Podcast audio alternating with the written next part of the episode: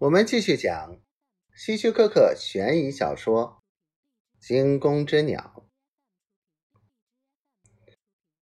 如果你不自首，那么你的余生都将在恐惧和逃亡中度过。我平静地说：“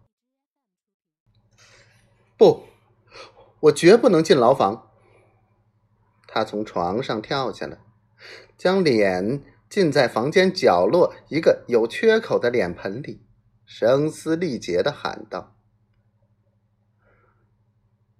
如果你认罪态度好，或许到不了那一步。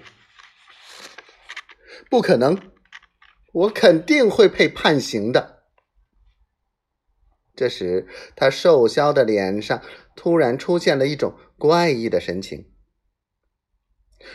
我不相信任何人，包括你。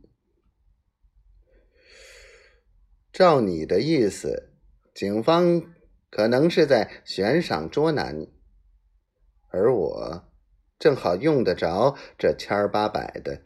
嗯，我不禁感到有些好笑。没错，你有了钱就可以离开这种地方。他固执地说：“哈哈，格里高利先生，你刚才说你五十二岁，而我已经五十九岁了。我没有什么特别才干，只受过小学教育。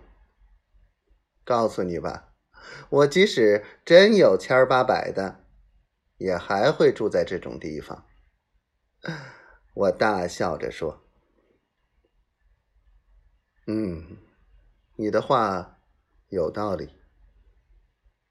他沉思了一会儿，看着我说：“我微笑着点点头。”我从床上拿起那张照片，又从衣服口袋里掏出一盒火柴，当着他的面儿将那张照片点着了。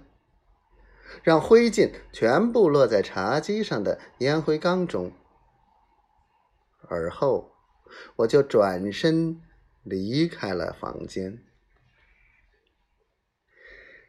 第二天的下午四点，当我去店里值班时，发现格里高利在中午之前就离开了。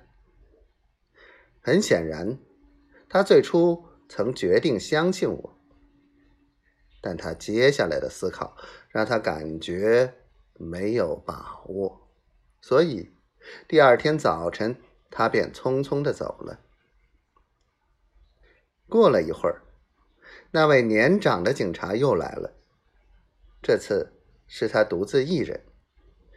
我猜测他一定是有了什么新线索，